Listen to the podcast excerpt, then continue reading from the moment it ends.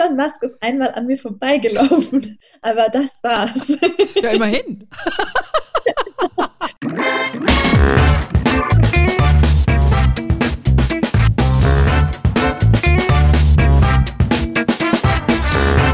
Ich heiße euch super herzlich willkommen zum Her Money Talk, dem Geld- und Karriere-Podcast für Frauen. Heute spreche ich mit der wunderbaren Aya Jaff. Sie ist das Wunderkind der deutschen Textszene und sogar bekannt als Mrs. Code. Sie ist ähm, Gründerin, sie ist Studentin, Rednerin und nun auch Autorin. Ihr neues Buch ist gleich ein Spiegel-Bestseller geworden. Es heißt Moneymaker. Wir reden mit Aya über ihre Karriere als Programmiererin, ihre Gründerinnenerfahrung, was sie an der Wirtschaft und Börse so fasziniert und über ihr weibliches Vorbild Melinda Gates. Erstmal, liebe Aya, Aya, ganz herzlich willkommen. Schön, dass du Zeit für uns hast heute. Hallo, ich freue mich auch sehr dabei zu sein. Wenn ich habe mich am Vorfeld äh, über deine Vita informiert, man findet ja über dich sehr, sehr viel Informationen. Da war mir gleich klar, ähm, du bist doch ein sehr großer Freigeist. So stellst du dich für mich zumindest dar, weil du interessierst dich auch für sehr viele smarte Dinge in deinem Leben. Erkennst du dich in, in dieser Beschreibung als Freigeist wieder? Ja, absolut. Es ist mir glaube ich, als ich jünger war, überhaupt nicht aufgefallen, wie frei ich denke. Ähm, aber ja, wenn man älter wird, bemerkt man dann auch schon die Grenzen, die zum einen die Uni setzt, thematisch gesehen, aber dann auch die Eltern und die Freunde. Und dann merkt man dann schon, okay, ich bin ja in ganz schön vielen Bereichen so gefühlt unterwegs, ähm, weil es für mich diese Grenzen nicht gibt oder sie so nicht Sinn machen. Und ähm, ja, ich, ich habe ganz viel Gefallen daran, einfach äh, interdisziplinär quasi aktiv zu sein. Genau, und das finde ich auch, macht dich wahnsinnig sympathisch. Das hat mir auch sehr gefallen, als ich dein Buch dann auch äh, durchgelesen hatte.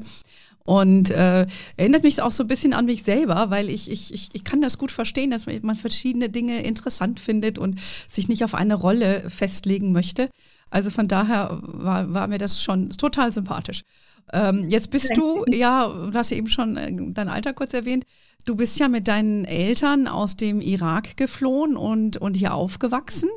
Ähm, du wurdest von Forbes zu den 30 unter 30 in der Kategorie Leadership gekürt. Das ist ja schon ein, eine riesige Auszeichnung. Du wirst gelobt von der Tech-Größe Frank Thelen, vielen natürlich bekannt aus der Höhle der Löwen, für deinen Gründergeist und du bist, haltet euch alle fest, erst 24 Jahre alt. Äh, sag, sind deine Eltern stolz auf dich und, und äh, ist es dir überhaupt wichtig, was deine Eltern denken? Ja, klar, es ist mir wichtig, was meine Eltern denken. Also es sind meine Eltern, ich liebe sie über alles und ähm, sie haben mich auch bei jedem Schritt begleitet. Insofern kennen sie mich auch sehr gut und ähm, ich kann auch, ähm, ja, also ich kann auch voll froh sagen, dass sie sehr stolz auf diese Schritte sind, die ich ähm, ähm, ja getan habe. Und es, es, war wirklich nicht immer einfach. Also zum Beispiel mein Studienfach zu ändern von äh, Wirtschaftsinformatik dann zu Ökonomie und Sinologie. Das war dann schon so etwas, wo wir dann echt lange diskutiert haben und meinten, ist das jetzt der richtige Schritt oder nicht?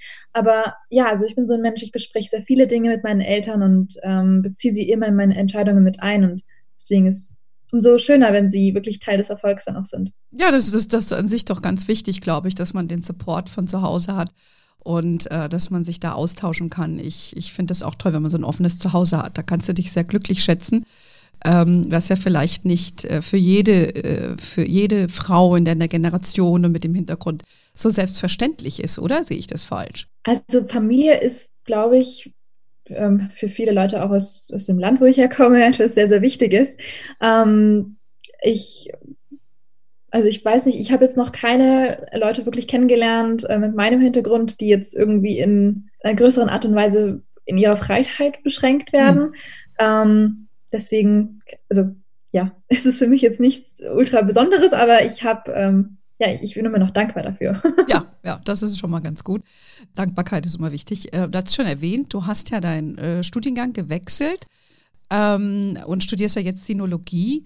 Du hast ja auch dir selber Programmieren beigebracht. Ist Sinologie oder Chinesisch äh, vielleicht ist das dann die nächste Sprache, die du planst zu lernen? Was, was, was, was fasziniert dich denn an diesem Fach? Ähm, als ich Schülerin war, hatte ich ein Wahlfach äh, für ein halbes Jahr. Es war Chinesisch. Und die Lehrerin war ein halb, halbes Jahr krank. Oh. Das heißt, sie hat uns quasi nur noch die Bücher mitgegeben und wir haben so ein bisschen uns selbst das Ganze beigebracht. Und ähm, ja, ich weiß nicht, ich habe dann so ein ganz großes Interesse einfach dafür entwickelt und ganz viele Sprachen ähm, wollte ich einfach noch lernen. Ich hatte halt in der Schule Spanisch gehabt, Latein gehabt und ähm, wenig Französisch und ein wenig, ich weiß nicht, ich hatte natürlich Englisch die ganze Zeit und also ich war umgeben von Sprachen und für mich war Chinesisch einfach so eine große Black Box. Mhm. Und ähm, die wollte ich für mich halt ein wenig äh, erforschen und dachte mir, hey, ähm, jetzt ein Zweifach-Bachelor mit Sinologie, das würde total viel Sinn machen. Und ähm, ja, habe mich auf dieses Abenteuer eingelassen. Jetzt schreibe ich meine Bachelorarbeit. Bin quasi am Ende angekommen tatsächlich. Cool. Und ähm, ja, freue mich total. Also es hat mich überhaupt nicht enttäuscht und ähm, ich äh, habe auch viel von der Kultur quasi ähm, ja mitbekommen und ähm, über die Geschichte Chinas und das war ultra interessant. Hm, kann ich mir sehr, sehr gut vorstellen. Ähm, hast du vor, auch dort zu arbeiten mal? Hast du das äh, schon angedacht oder ein Praktika zu machen oder? Also es war definitiv angedacht, aber durch diese Corona-Krise natürlich ähm, hat sich das jetzt für mich etwas ins Ungewisse mhm. ähm, ja, verzettelt. Deswegen, ähm, klar, das Interesse ist immer da, natürlich, dass man das Chinesisch auch mal richtig äh, ausprobiert, mit vielen Leuten auch mal spricht. Aber gut, ähm, das ist jetzt erstmal on hold. Ja, das ist natürlich schade, aber gut, das äh, geht auch vorbei. Und äh, du bist ja noch sehr jung, das ist ja ein Riesenvorteil. Also von daher, äh, das Wissen, was du da angesammelt hast, geht auf jeden Fall nicht verloren. Ähm, apropos äh, deine Lehrerin, äh, die dann eigentlich quasi dich gezwungen hat, äh, dir das Thema selbst zu erarbeiten, weil sie so lange krank war. Programmieren hast du dir ja auch selbst beigebracht. Also Respekt, Applaus, Applaus. Also das ist schon mal eine, eine mega Leistung.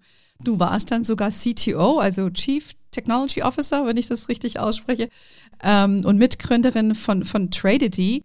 Ähm, das ist so ein Börsenspiel für Jugendliche. Vielleicht erklärst du uns ein bisschen mal, was es damit auf sich hat. Und äh, mich würde würd auch noch interessieren, ob du da noch engagiert bist oder ja, und ob das so der Grundstein für deine Börsenaffinität war. Vielleicht erzählst du uns ein bisschen was über diesen Lebensabschnitt von dir. Ja, klar, sehr gerne. Ähm, ja, also ich habe mich ähm, nie ans Programmieren gesetzt, weil ich wirklich Programmiererin sein wollte. Das war immer so etwas, auf was ich ja runtergeschaut habe quasi im jungen Alter, weil das immer nur die Nerds waren, die sich damit beschäftigt haben. Und es waren tatsächlich an meiner Schule Leute, die sehr wenige Freunde hatten und irgendwie ja sozial awkward, also wirklich ja Nerds. seltsam waren. Genau und ähm, deswegen habe ich das erstmal im stillen Kämmerlein mit ähm, Online-Kursen versucht. Ähm, ich hatte halt ein eigenes Problem, was ich lösen wollte damals. Ich wollte den Stundenplan digitalisieren und ähm, habe mir gedacht, okay, komm, ähm, du lernst jetzt am Wochenende einfach mal programmieren. Ja, fast forward, fünf Jahre lang habe ich das dann gemacht, weil ich das so unterschätzt hatte. Und ähm, habe dann natürlich äh, nicht mehr nur alleine gelernt, sondern habe mir dann Freunde gesucht und so quasi kleine Programmierclubs gegründet, als ich jünger war ähm, habe dann auch meine ganzen Freundinnen quasi animiert, ihre eigenen Probleme zu lösen, ihre eigenen Websites zu machen, ihre eigenen Blogs zu coden. Und ähm, das hat mir echt viel Spaß gemacht und ich glaube, da hat man dann schon so ein bisschen diesen, diesen Gründergeist in mir bemerkt. Und ähm, ja, ich habe dann halt auch gesehen, dass ich ja ein großes Interesse für Wirtschaftsthemen hatte. Mhm. Also das Thema Gründen war für mich ja schon sehr früh groß geschrieben, einfach weil ich diese Zeitschriften wie Forbes und Fortune gelesen hatte. Und da waren halt immer diese großen Tech-Gründer dabei. Also das waren immer die, die Rockstars sozusagen. Es war so, wenn man will, war die, war die Fortune irgendwie meine Bravo. Und ich habe dann halt äh, die, die großen Bilder irgendwie rausgerissen von den Persönlichkeiten und habe sie dann an meine Wand gehängt und meinte so, wow, wie so ein Larry Page möchte ich sein. Und ähm, jetzt kriege ich so einen kleinen Anfall, wenn ich das so, so sage, aber ähm, es hat einen ultra großen Beitrag irgendwie in meinem ganzen Lebenslauf gehabt, dass ich irgendwie Vorbilder hatte, zu denen ich irgendwie ein bisschen aufschauen konnte. Und ähm, das hat dann auch dazu geführt, dass ich gesagt habe, okay, ich möchte diese Welt etwas besser kennenlernen, diese ganze Wirtschaftswelt. Und ähm, ja, ich habe dann freiwillig quasi mich dann auch an das Thema Börse rangetraut, habe dann Bücher dazu gelesen und ähm, habe dann im Internet auch eine ganz kleine Gruppe gefunden, die so ein, einfach ein Börsenplanspiel aufbauen wollten. Und ich habe mich dann bei denen gemeldet und ich meinte, braucht ihr noch jemanden? Ich wäre super interessiert. Ich meine, das Ganze aufzubauen hilft bestimmt, das Ganze auch zu erlernen. Und ja. ähm, wenn ihr wollt, dann äh, bin ich euer Partner in Crime. Und cool war voll cool. Ich konnte es dann mit denen aufbauen. Es wurde dann auch zum größten sozialen Börsenplanspiel äh, Deutschlands und ja, hat mittlerweile tausende Leute, die halt mitspielen aus, ähm, ja, aus, aus, aus ganz verschiedenen Bundesländern und es ist echt super cool. Mhm, ja, und, und bist du dort noch engagiert oder ähm, äh, bist du da ausgestiegen? Ich weiß jetzt nicht, was das für eine Rechtsform hatte. Genau, es war ein Non-Profit. Ähm. Ich bin immer noch ganz gut mit den äh, Leuten vernetzt und habe erst äh, letztens quasi bei einem Event gesprochen. Es war jetzt digital durch Corona bedingt, aber ähm, also ich habe immer noch sehr viel Freude daran, ähm, mit den Bewerbern zu sprechen, mit den Teilnehmern, mit einfach auch den Gewinnern und ja, das Wissen weiterzugeben, was ich so über die Jahre gesammelt habe, über Börse und so. Mhm. Und ja, also die Freude ist immer noch da, über diese, ja, diese Börsen Basics auch zu sprechen. Mhm, okay, na, das geht ja so ein bisschen einher dann äh, bei dir. Und ähm, neben, neben, jetzt äh, spreche ich schon Englisch hier, äh, neben der Gründung von oder mitwirken an der Gründung von, äh, von der, dieser ähm, äh, Social ähm, Trading App, äh, Tradity hast du ja auch Code Design Factory äh, mitgegründet. Ähm, wie ich gesehen habe, bist du da auch ausgestiegen. Kannst du vielleicht vielen, die, die überlegen, ein Startup zu machen, äh, deine Learnings so ein bisschen mitteilen aus deiner Erfahrung, die du mit diesen zwei Unternehmungen hast? Ich glaube, das würde unsere Hörerinnen sicherlich interessieren. Ja, sehr gerne. Ähm, also Co-Design Factory war eine Entscheidung, die ich aus dem Bauch heraus ein bisschen getroffen habe. Ich habe die äh, Mitgründer schon durch ein anderes Non-Profit über eine längere Zeit kennenlernen dürfen und wir waren eine total verrückte Mischung, auch alterstechnisch. Ähm, und es, das hat mir total viel Spaß gemacht, einfach mit den Leuten zu sprechen, weil einfach so viele verschiedene Erfahrungen reinkamen. Wir hatten eine Social Media Influencerin, wir hatten eine Event-Organisatorin und es war halt alles eine super coole Mischung. Und ähm, ja, ich meine, wie es bei einem Startup auch ist, haben wir dann auch immer mehr überlegt, ne, was macht am meisten Geld, wie verdient man jetzt am besten was mit der Idee.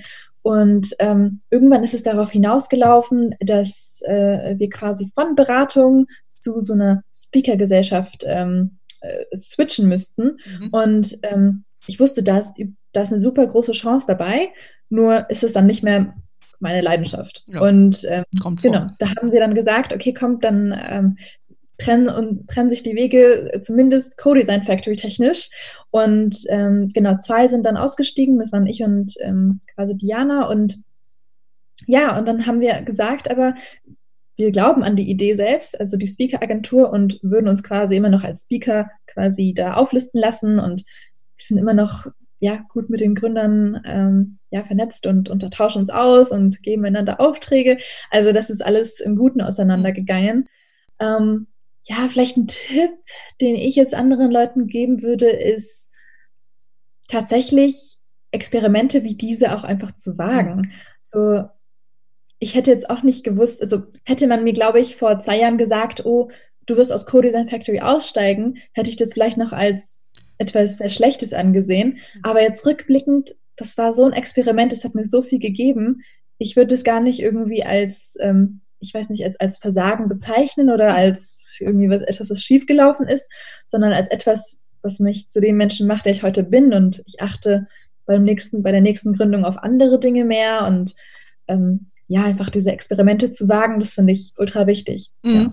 Ja, aber das ist, äh, das ist doch ein wichtiger Punkt, ne? sich was zu trauen. Das zieht sich ja auch so wie so ein roter Faden durch deine Vita und auch keine Angst zu haben, mal eine Erfahrung zu machen, die, ja, das ist, würde ich auch nicht als Scheitern bezeichnen, sondern einfach nur eine Erfahrung sammeln und sich davon auch nicht schrecken lassen, die Lehren ziehen vielleicht, wie du sagst, und äh, dann, dann aber weitermachen. Ich, ich finde eben auch, ich habe ja auch in meiner Karriere immer für amerikanische Unternehmen äh, gearbeitet und ich fand, äh, dass dort, sag ich mal, diese, diese Bereitschaft zur Fehlerkultur dort viel höher ist als äh, hier bei uns in Deutschland.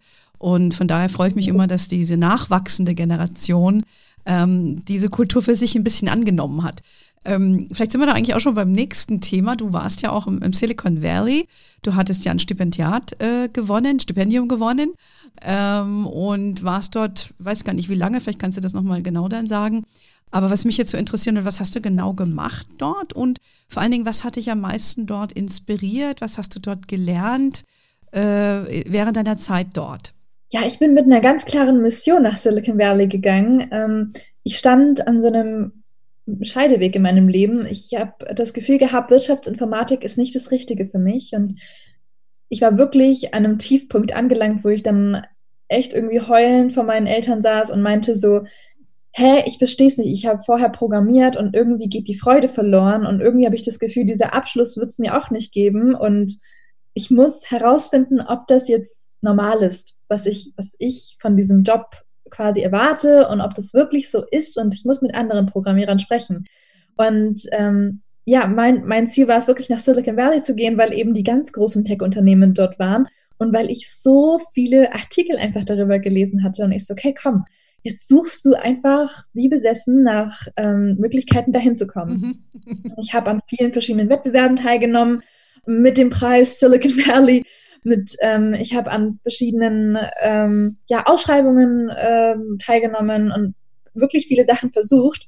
Und als es dann geklappt hat, ähm, ja, war ich einfach super, super happy. Es war ja eine, eine eine Stiftung, die Women Who Code Stiftung, hat quasi ein volles Stipendium ausgegeben für die Draper University, mhm. ähm, dass man da sieben Wochen an einem ähm, Entrepreneurship-Programm teilnehmen durfte.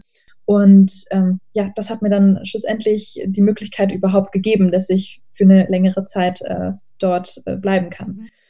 Cool. Ja, und dann hat das Abenteuer Silicon Valley für mich begonnen. Mhm. Und ich habe super viele Gründer kennengelernt und Programmierer und äh, auch Programmiererinnen, mhm. die mir dann eben auch gesagt haben, hey, so ein Abschluss macht dich nicht verrückt damit. So wie es mir scheint, möchtest du kein Computer Scientist werden, sondern eine Coderin. Und ähm, ich so, was ist der Unterschied ja, überhaupt? Genau. Weil die wird irgendwie bei uns in Deutschland gar nicht so gemacht, aber in Amerika ist der so ganz klar. So ein Computer Scientist, der geht äh, sehr viel, viel, viel, viel mehr in die Tiefe und analysiert wirklich die Algorithmen und wie man etwas ähm, ja wirklich im großen Stil, in großen Organisationen performanter macht. Und ähm, so ein Coder, der ist mehr so wirklich an diesem Praktischen interessiert und das war für mich eben das große Ding. Mhm. Also wie man so kleinere Apps baut, wie man Webseiten baut und so war das auch eben, wie ich in Programmierung reingerutscht bin. Mhm, mhm. und ich so, okay, dann mache ich das ja gar nicht. Und ich habe jetzt auch gar nicht vor, irgendwie bei Google und Facebook ehrlich gesagt zu arbeiten. Deswegen ändere ich das jetzt einfach mal. Das hat mir dann total viel geholfen. Also dieses einfach akzeptieren, den Kurs zu wechseln, was Neues zu lernen, sich selbst einfach zu akzeptieren, so hey, ich finde es vollkommen okay, wenn andere das weitermachen, aber es ist einfach nicht mein Weg. Ja. Ähm, genau, das hat mir ja genau diese Amerika-Reise eben gezeigt und cool. dafür bin ich sehr dankbar. Und hast du einer deiner Posterboys getroffen, die du da in deiner Jugend an der Wand hattest? Elon Musk ist einmal an mir vorbeigelaufen, aber das war's. Ja, immerhin. ja, gut, Elon Musk nimmt aber auch gerade jetzt eben gerade so ein bisschen an, äh, ich sag jetzt mal, an Stellung ähm, ab. Ähm, mit den ganzen neuen, äh, ja, ähm, Artikel zu seinen Meinungen, die er auch äußert. Ähm, das macht natürlich jetzt ein wenig, ja. Ja, der ist, der ist eine ganz, da ist eine ganz ja. eigene Person. Ich äh, war vor zwei Jahren in Texas bei der South by Konferenz. Ich weiß nicht, ob du das was sagt. Die äh, SXSW ja, in Austin, Texas. Und da war er auch. Und mhm. natürlich war der Saal rappelvoll, jeder wollte Elon Musk hören. Und äh, eins war klar, der wird nicht fürs Reden bezahlt. Ja, also der kann denken, ja, aber der ist nicht der größte Redner und der ist auch ein bisschen äh, schwierig. Aber du, jeder, was er kann, ja, und immerhin bist du schon mal vorbeigelaufen, das ist ja schon ein Start, ja. Ähm, aber back, back to you. Ähm, du hast ja mit deinem Buch, jetzt bist du ja auch Autorin, ja, äh, geworden mit Moneymakers, ähm, was mir viel Freude gemacht hat, das zu lesen, das habe ich dir am Vorgespräch schon gesagt. Ähm, was mir nämlich besonders gefällt an dem Buch, der ja auch schon gleich ein Spiegelbestseller wurde, also Girl, you rock. ähm, dann erzählst du, fand ich sehr anschaulich, äh, die größeren Zusammenhänge der Wirtschaft. Das, das ist oftmals nicht äh, in vielen Büchern der Fall. Ähm, und du stellst dann auch zum Beispiel diese, diese zwei Denkweisen der berühmten Ökonomen äh, Keynes, also John Maynard Keynes und, und Friedrich August von Hayek da. Und ich denke mal, viele unserer Hörerinnen haben die Namen noch nicht gehört. Vielleicht kannst du mal ganz kurz, ohne jetzt da Bücher wieder zu schreiben, erklären, was, für was diese beiden Herren stehen und was deren Einfluss äh, war auf die Wirtschaftspolitik und für dich. Ja, sehr gerne. Also ich habe das Buch geschrieben, weil ähm, mir die meisten Aktienbücher sehr krass ins Detail gehen und mich mich persönlich in den frühen Jahren diese großen Infos ähm, ja überfordert haben. Mhm. Und mir hat manchmal so diese Lektion eins gefehlt in den Büchern. Dieses wirklich mal ganz von vorne anfangen. Ja, genau, das ist genau, was du gemacht hast. Das fand ich sehr interessant. Mhm.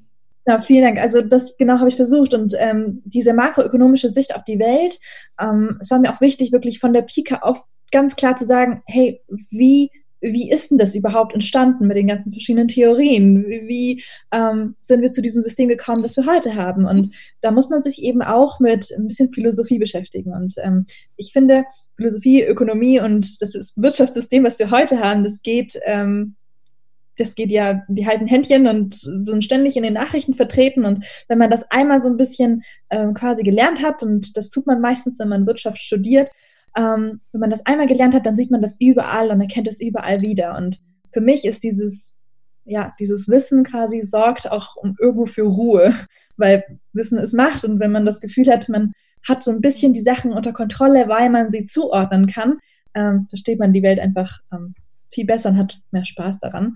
Ähm, genau, aber zurück zu Hayek und Keynes. Ähm, also es waren große Denker aus äh, den, ich glaube, 30er Jahren und ähm, die haben mit ihren Philosophien oder mit ihren, äh, ich sage jetzt mal, mit ihren Büchern, die sie geschrieben haben, ähm, und also das kommende Jahrhundert äh, sehr stark geprägt. Und zwar hat einmal Keynes gesagt, hey, ähm, ich bin dafür, dass der Staat äh, quasi ähm, Dinge kontrolliert und ähm, sich für Sachen, oh, ganz kurz, der Hund möchte rein und da wird es gleich. Oh. Ma Maja will rein. Maja, mein Schatz. Die ist schon seit längerer Zeit an der Tür und, äh, und winselt, aber wir haben nichts gehört. Ja. Ja, das nächste Mal nimmst du auf deinen Schoß, dann können wir sie auch sehen. Mache ich gleich, aber ja, sie läuft jetzt drin nach rum. Gut. Zurück zu genau. Keynes. Zurück zu Keynes. Ja. Naja, was denkst du zu Keynes?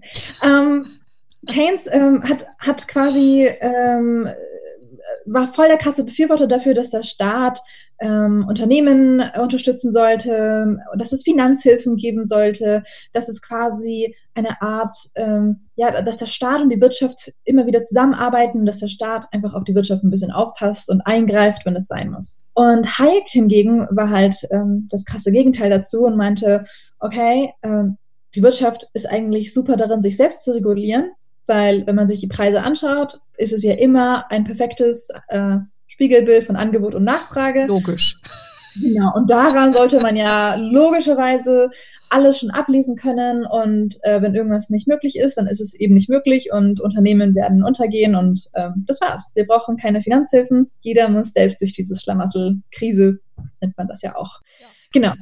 Und ich habe das total interessant gefunden, weil wir ja auch heute in den Nachrichten besonders ähm, genau diese zwei Ansätze immer wieder mhm, sehen. Genau. Also wenn man nach Großbritannien schaut, wenn man nach Deutschland schaut, ähm, diese zwei Ansätze, die konkurrieren ständig und auch in den sagen wir Facebook-Kommentaren, Instagram-Kommentaren merkt man immer wieder diese Auseinandersetzung auch in der ich sage jetzt mal, Fangemeinde von diesen Newsseiten. Es ist immer wieder dieselbe Diskussion. Sollte man Großunternehmen retten? Ist das jetzt gerechtfertigt? Wie viel, wie groß sollte das Paket sein? Wer sollte gerettet werden? Mhm.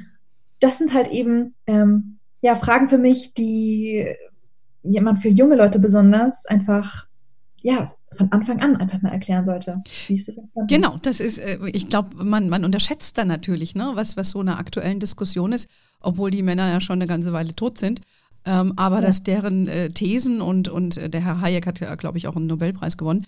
Ähm, ja. Der war ja Österreicher, glaube ich, irgendwann mal, bevor er Brite wurde. Ähm, dass das ja heute noch Nachwirkungen hat. Ne? Ähnlich wie Portfoliotheorien, die irgendwann mal von irgendwelchen meisten schlauen Männern äh, geschrieben wurden. Und von daher ist es immer gut, so ein bisschen historisches, auch in diesem Fall wirtschaftliches Verständnis zu haben. Und kann man die heutige Situation ein bisschen besser einsortieren. Deshalb fand ich das auch so bemerkenswert, dass du das auch skizziert hattest weil, wie du sagst, wir sind mittendrin. Ja? Darf die Lufthansa gerettet werden? Wie viel Start soll sein? Also grüßt der, der Keynes-Fan, ja, und der andere sagt, nee, nee, äh, so wenig Start wie möglich. Also ich, ich persönlich finde es eigentlich gut, in einer sozialen Marktwirtschaft zu leben, die ja so ein bisschen ne, dann mehr für den Staat äh, greift regulierend ein. Stichwort Kurzarbeitergeld, Lufthansa-Rettung, ja.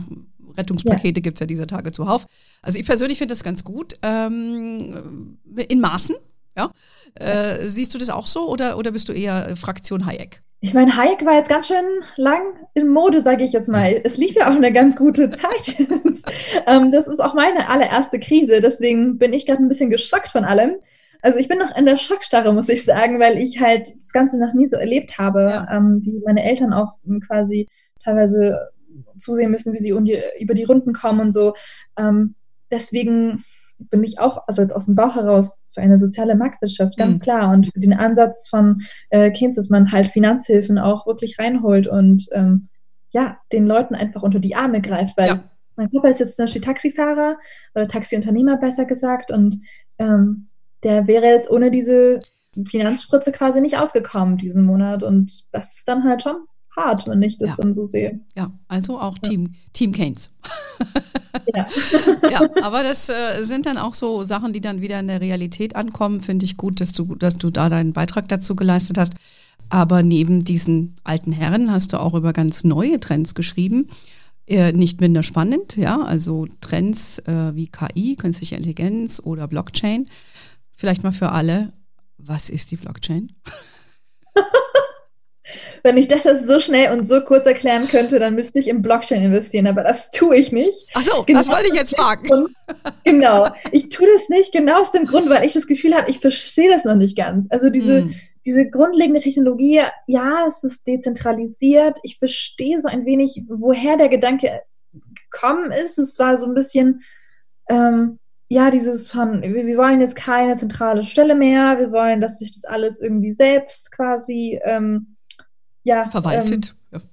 Genau, und, und es war so, okay, so weit, so gut, aber ich habe noch nicht so richtig das Beispiel für Blockchain gesehen, wo ich sage, okay, das wurde jetzt super gut umgesetzt. Weil auch im Falle von Bitcoin, sagen wir jetzt mal so, mhm.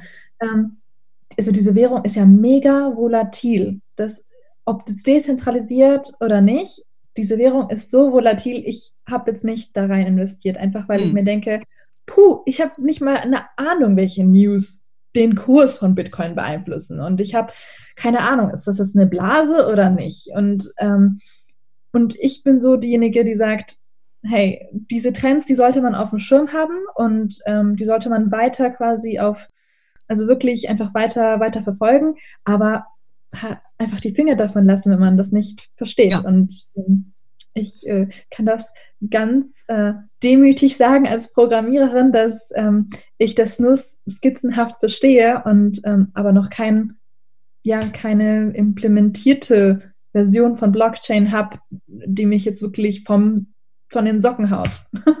ja, aber das ist gut, es ist interessant, dass du das sagst. Also ich, äh, mir geht es da ähnlich. Ich habe mir da schon einige Fachbeiträge auch angehört und das ist sicherlich eine vielversprechende Technologie. Aber was mich so ein bisschen, also es gibt ja gerade in der Finanzbranche, wird das ja schon angewendet. Ähm, es gibt auch meines Erachtens Beispiele aus, ich will jetzt aus dem Bauch sagen, Schweden oder Schweiz oder beides, äh, wo man zum Beispiel das Grundbuch ähm, in diese Blockchain ähm, verlegt hat. Äh, von, von, von Städten, ähm, weil du ja diese, ja, weil dann die Rechte gesichert sind und keiner kann das irgendwie manipulieren, das ist so ein bisschen die Idee. Aber ja. es tue ich, ich tue mich da auch ein bisschen schwer, das einzusortieren, wo genau das hingehört. Was mich ehrlich gesagt persönlich ein bisschen irritiert, ähm, mich stört so ein bisschen, dass da keine Instanz dahinter steht. Das wird natürlich dir verkauft als USP, ja, dass das gut ist. Ähm, aber das macht mich ein bisschen suspekt, weil ich nicht genau verstehe, wer, wer bewegt jetzt irgendwie was und ähm, weiß nicht, da fehlen mir dann auch so ein bisschen die Regeln und das geht dann auch mit, mit, mit Bitcoin einher. Das ist ja ähnlich. Ähm, also ich tue mich da auch schwer, das zu greifen und zu sagen, was, was investiere ich jetzt da. Ich glaube, ich muss mal, ich muss mal mit einem Blockchain-Experten oder Expertin sprechen und ich lade dich dann ein und dann können wir beide mal hören und überlegen, ja, was ja. da irgendwie Sinn macht. Genau, ich werde meine dümmsten Fragen stellen und dann genau. machen wir ihn mal, genau, fesseln wir ihn mal fest. Oder, oder sie, kann ja auch eine sie sein. Genau. Ja, sehr gerne eine sie. Ich, ich kenne auch eine Dame, die habe ich schon auf der Agenda, mit der werde ich auch mal sprechen. Also, uh, I, will, I will keep you posted. Ähm, Danke. Was würdest du denn einer Anlegerin raten? Was hast du denn gemacht, als du das erste Mal dich an der Börse engagiert hast? Was hast du gekauft? Eine Aktie, ein ETF, Fonds? Ich habe ähm, in einen Fonds investiert, der den DAX abgebildet hat. Ähm, auf quasi auf die Empfehlung von meinem Bankberater hin. Ich war 16 und ich bin mit meinem Papa dahin gegangen und meinte so, äh, hier in diesem kleinen Buch steht, man sollte mit dem Bankberater reden, wenn man in Aktien investieren möchte und das mache ich jetzt offiziell. Und dann hat er erstmal aufgelacht und hat mir paar verschiedene Optionen gezeigt und meinte so, ja, wenn du fünf Jahre dabei bist, ähm, dann dann empfehle ich dir tatsächlich so, so Geld anzulegen, monatlich. Und ich so, okay, das klingt noch ganz schön viel, weil ich dann auf einmal ziemlich bereit war, mein fast komplettes Taschengeld da rein zu investieren. Ich, war, ich war über die jungen Jahre sehr arm, aber die, die, die große Überraschung war dann, dass ich dann tatsächlich meinen Führerschein teilweise ähm, dadurch eben bezahlen konnte. Und das cool. war echt so eine coole Erfahrung, irgendwie mhm. zu sagen, hey ja, cool, meine Freunde kellnern und ich kann aber mit dem Geld aus dem Fonds irgendwie meinen Führerschein bezahlen. Und ähm, ja, das hat mir so echt die Augen geöffnet. Und ja, seitdem bin ich ein super großer Fan von sowas. Ja. Und, und wie war das jetzt für dich in dieser Corona, in dem Corona-Crash? Äh, hat dich das irgendwie emotional traumatisiert oder dachtest du dir einfach, hey, so what? Naja, also mir persönlich geht es ja jetzt gut. Ich bin ja auch sehr privilegiert und kann von zu Hause aus arbeiten, kann alle Aufgaben digital erledigen. Ähm, bei meinen Eltern sieht es natürlich jetzt anders aus, wie schon gesagt. Ja. Haben die jetzt andere Berufe, Kassiererin und Taxifahrer. Das sind Kassiererin ist ja nochmal so ein anderer Job. Man muss raus und arbeiten mhm. und man ist der Gefahr auch irgendwo ausgesetzt. Und ja, also insofern war ich einfach nur sehr emotional, was, was deren Jobsituation angeht. Aber meine eigene, da musste ich jetzt nicht um irgendwas bangen zum Glück. Ähm, ich habe meine Sparpläne einfach weiterlaufen lassen, mhm. habe nichts verändert und ähm, ja. ja. ich bin einfach der Überzeugung, dass wenn man einfach dabei bleibt, dass auch eine Krise sich irgendwann erholen wird und es irgendwann wieder bergauf geht. Genau, du bist ja auch äh, der Freigeist und Berufsoptimist. Und von daher äh, hatte dir das sicherlich äh, geholfen und äh, du hast das alles richtig gemacht, äh, einfach weiterzumachen, ohne dich großartig äh, irritieren zu lassen. Hm, lass uns nochmal über, über Frauen sprechen. Nicht nur, dass du eine bist, äh, eine erfolgreiche, du bist ja auch eine außergewöhnliche Frau, weil du in dem Bereich aktiv bist, wo natürlich sehr wenige Frauen sind. In dem, in dem Tech-Bereich, da gibt es ja auch viele Initiativen, um zu gucken, dass man da mehr Frauen rein, äh, reinholt. Äh, ich bin ja seit 30 Jahren in der Finanzbranche, das sieht ja auch nicht viel besser aus. Und ähm, ich habe da selber eine Initiative auch äh, gegründet, ähm, wo wir versuchen, mehr Frauen zu, zu aktivieren, auch reinzukommen. Machst du auch sowas in die Richtung, ähm, dass du dich da bewusster dafür einsetzt, dass es mehr äh, coole Frauen gibt wie du, die coole Jobs machen in Tech? ähm, ja, ich glaube, ich glaube tatsächlich, im Moment ist es ähm, in Anführungsstrichen genug, dass eine Frau auf dem Cover ist eines Finanzbuchs, äh, komischerweise gesagt, weil ähm, was ich jetzt auch in den Interviews sofort bemerkt habe, ist, dass äh, vor allem irgendwie die Männer dann sofort fragen, ja, und ich meine, dein Buch ist ja sofort, ähm, ist ja auch super gut für Frauen. Und ich so, ja, aber es ist ja nicht nur für Frauen geschrieben. So, es wird sofort so verstanden, mhm. habe ich das, habe ich ähm, das Gefühl. Ähm, deswegen mache ich jetzt nichts, ähm, was so nur auf Frauen irgendwie ausgerichtet ist, aber ich finde, es ist auch nicht schlimm, wenn, wenn irgendjemand das macht. Ähm, es hat sich jetzt für mich einfach nur noch nicht ergeben. Auf was ich jetzt beispielsweise achte, ist, dass ich bei Tradity ähm, einfach als, äh, als Konsumentin quasi, äh, wenn ich die Werbung von denen anschaue, dass ich denen weiß mache, hey, das ist jetzt eine Werbung, die ist ein wenig sexistisch. Oder das ist eine Werbung, die würde ich so nicht raushauen, weil mhm. mhm. Jordan Belfort hat das, dies, dies gemacht. Mhm, Oder ähm, wie wäre es, wenn ihr auch mal eine Frau im Anzug zeigt, die irgendwie was mit Aktien gewinnt oder so. Und äh, das sind so meine zwei Cent, die ich im Moment äh, dazu beitrage. Das ist doch viel. Ah, ja. Nein, das ist schon sehr viel, weil das ist Grassroots. Ja, weil indem man, ähm, meine persönliche Erfahrung ist auch, wenn man einmal sich diese, diese Thematik bewusst gemacht hat und viele Leute diskriminieren nicht bewusst, ja, ähm, sondern das, das ja. passiert halt einfach und wenn man einfach genau wie du sagst, du pass auf, das finde ich jetzt irgendwie nicht gut und hast schon mal überlegt, da, da, da, ähm, dann bewegt man schon recht viel. Und äh, von daher ist dein Beitrag da ein wichtiger Beitrag und, und nicht äh, äh, zu sagen, es ist nicht viel. Also das ist äh, schon, schon wesentlich, was du, was du da machst. Ähm, kommen wir doch mal. Dank. Darf ich eine Frage? Ach, ja, frag mich was. Ich eine Frage zurückstellen? Ja, ähm, und zwar, was war denn ähm, dein, also was ist denn dein Learning im Moment, äh, wie denn, wie, wie, man mehr Frauen vielleicht reinbekommt in die ganze Szene? Also was beeinflusst sie denn am meisten? Ist es das Elternhaus, Freundinnen, irgendwelche Magazine? Wie bekommt man Frauen mehr in diese Themen rein? Äh, das ist ein, ein, großes Thema, weil leider ähm, passiert schon sehr viel in, vom Kindesbeinen an. Ähm, mhm. Wenn du dann im Fernsehen oder in irgendwelchen Serien nur Prinzessinnen in Anführungszeichen oder überspitzt ausgedrückt siehst, äh, findest du da keine Vorbilder in, in diesem Bereich. Und das heißt, wenn wir ankommen, wir Profis, äh, hast du schon viel verpasst. Ne? Deshalb finde ich Initiativen sehr wichtig, die auch dafür kämpfen, dass in, in Serien coole Frauen gezeigt werden, die nicht nur hübsch und blond sind, ähm, wie zufällig jetzt ich blond bin, ja, äh, sondern die auch was auf dem Kasten haben und die auch cool sind. Und ähm, also das finde ich sehr, sehr wichtig, was da gemacht wird und äh, solche Sachen, wie, wie du machst. Ansonsten ähm, versuchen wir mit der Initiative, die ich habe, das sind die Fondsfrauen, äh, das ist ein Karrierenetzwerk für Frauen in der Finanzbranche, einfach auch an die Universitäten zu gehen und Frauen mitzunehmen, die diese Jobs machen, wo es so wenige davon gibt, zum Beispiel Fondsmanagerinnen. Ja. Und äh, dann haben wir da, machen wir da auch Vorträge und dann erlebe ich immer, wie so Aha-Effekte aufgehen. Ja, wie ihr, ihr seid auch Mütter und ihr habt Kinder und ihr arbeitet nicht 24-7 und ihr seid nicht die Gordon Geckos. Ja, äh, ihr habt ein Leben, ihr seid moralisch integer, geht doch. Und äh, das ist, glaube ich, ganz wichtig, da reinzugehen, wo die jungen Frauen sind. Ähm, und wir machen dann Workshops auch bei uns bei den Fondsfrauen und vertiefen das so ein bisschen. Und dann haben wir auch sehr viele Bewerbungen schon gesehen in, in, in den Jobs. Also das, was wir versuchen zu machen, äh, das ist wirklich auch Grassroots. Ja, weil ähm, das gesellschaftliche Umfeld kann ich als Einzelperson nur bedingt ändern. Also solche Sachen, wie du machst oder generell, wie wir äh, versuchen, dass da viele Initiativen äh, stattfinden. Das finde ich sehr, sehr wertvoll. Aber ähm, für unsere Generation ist das jetzt so der Ansatz. Aber das ist eine, das ist eine große Diskussion. Ähm, was, da können wir gerne ein andermal nochmal drüber sprechen. Ist auch mal ein anderer Podcast. Ähm, ich würde gerne abschließend nochmal was zu. Bitte? Ich meinte nur danke für deinen Beitrag. Also es war äh, super wichtig. Danke. Ja, ja, sehr gerne. Äh, vielleicht kommst du mal zu uns. Können wir ja dich mal zeigen, äh, was es für coole Frauen gibt. Ähm, und äh, genau, weil wir machen auch viel Mentoring. Ähm, das ist auch mhm. ganz wichtig für die Frauen und äh, da geht es nochmal teilweise gar nicht mal um so ganz elitäre Dinge, sondern geht es oftmals um banale Dinge, wie ich bin erstmals eingeladen bei diesem coolen Event, was ziehe ich eigentlich an? Ja, das interessiert uns doch jetzt zuallererst. Ähm, aber das ist für uns Frauen nicht keine banale Frage. Was ziehe ich an? Ja, mhm. weil du wirst als Frau in einem rein männerdominierten Umfeld sehr stark beäugt. Und da ist das schon eine Frage, ja, wie präsentiere ich mich? Mache ich ein Statement? Ja, ziehe ich bewusst ein rotes Kleid an oder mische ich mich unter die Männer und, und ziehe einen Anzug an? Ja, also das sind Themen, aber das, das sind so Sachen, die wir auch diskutieren. Aber so Dinge hat vielleicht auch mal dein persönliches Vorbild, äh, zumindest habe ich so verstanden, Melinda Gates, vielleicht mal drüber nachgedacht. Du bist ja ein großer Fan von ihr, widmest ihr ja auch ein bisschen Zeit in, in deinem Buch.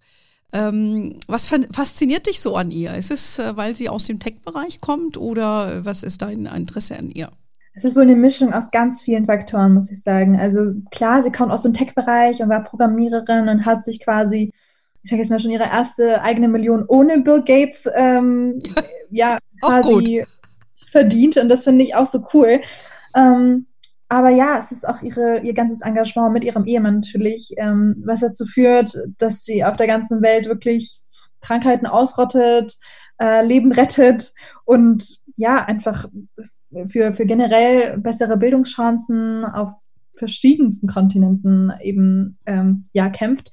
Und das ist für mich ein Herzensthema, weil ich einfach merke, hey, mit ihrer, mit ihrer Geschichte, die sie jetzt zum Beispiel auch in ihrem Buch The Moment of Lift ähm, beschreibt, diese kleinen Geschichten mit den Leuten, die vor Ort leben und was für einen Einfluss ihre Förderung auf ihr, auf ihr Leben hat, mhm. ähm, das geht mir unter die Haut. Und mhm. das sind Themen, die mich sehr krass beeinflussen und wo ich das Gefühl habe, okay, ähm, da würde ich gerne mitmischen. Und ähm, ich weiß noch nicht genau wie, aber ich würde auch super gerne in Healthcare reinschauen, in, ähm, ja, in, in Bildung, in wirklich in diese ganze Arbeit, die die Bill and Melinda Gates Foundation so toll macht, wie sie heute ist.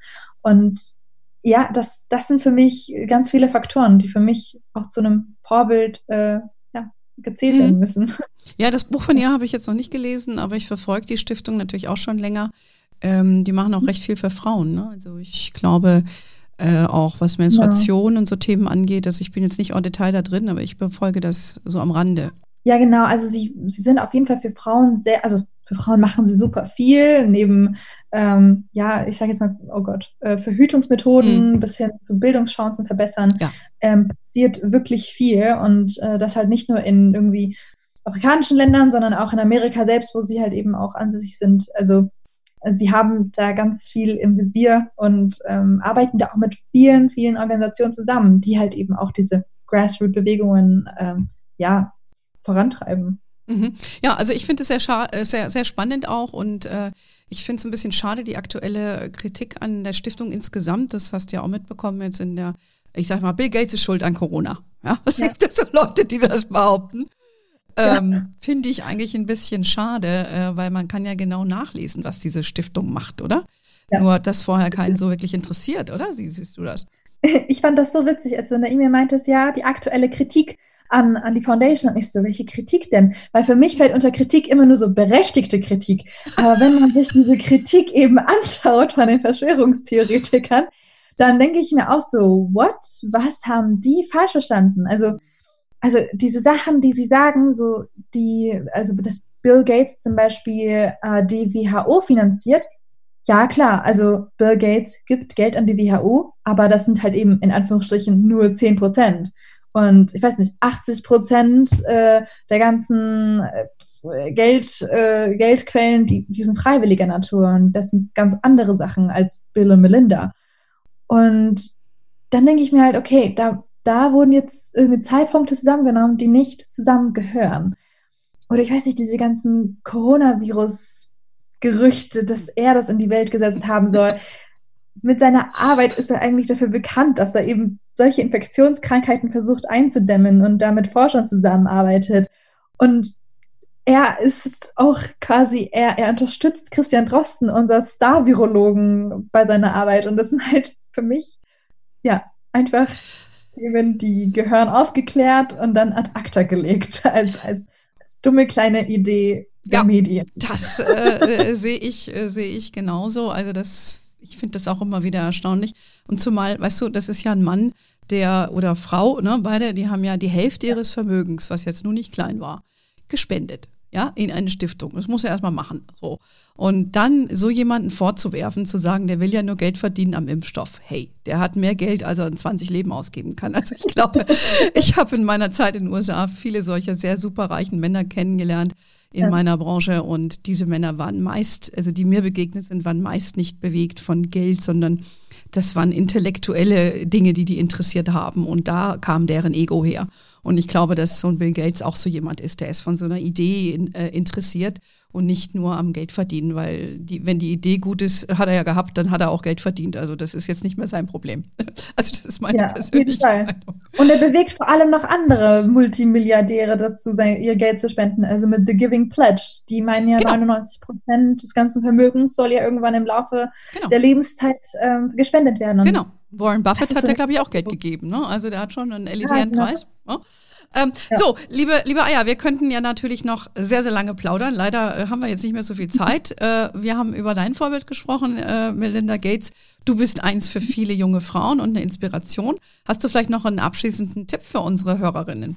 Um, ähm, für mich ist es ehrlich gesagt jede einzelne Frage im Kopf ähm, nachzugehen. Also ich weiß nicht, von wie funktioniert ein Flugzeug zu was befindet sich unter Asphalt oder wie funktioniert die Müllabfuhr? Ich weiß nicht. Das sind so kleine Fragen, denen sollte man nachgehen. Und ähm, ich, die, die führen einen zu ganz großen Dingen. Und da sollte man keine Grenze im Kopf haben. Das ist das Einzige. So cool. freigeistig unterwegs zu sein. Cool. Dann kannst du dich auch bei Galileo bewerben. Ich glaube, die gehen auch mal solchen Fragen nach.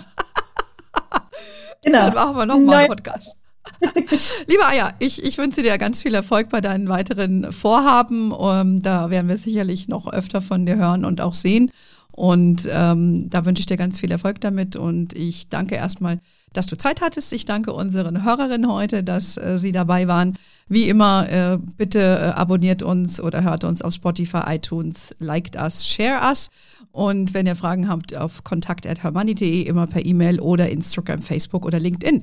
In diesem Sinne wünsche ich alle einen wunderschönen Tag und bis demnächst und ciao.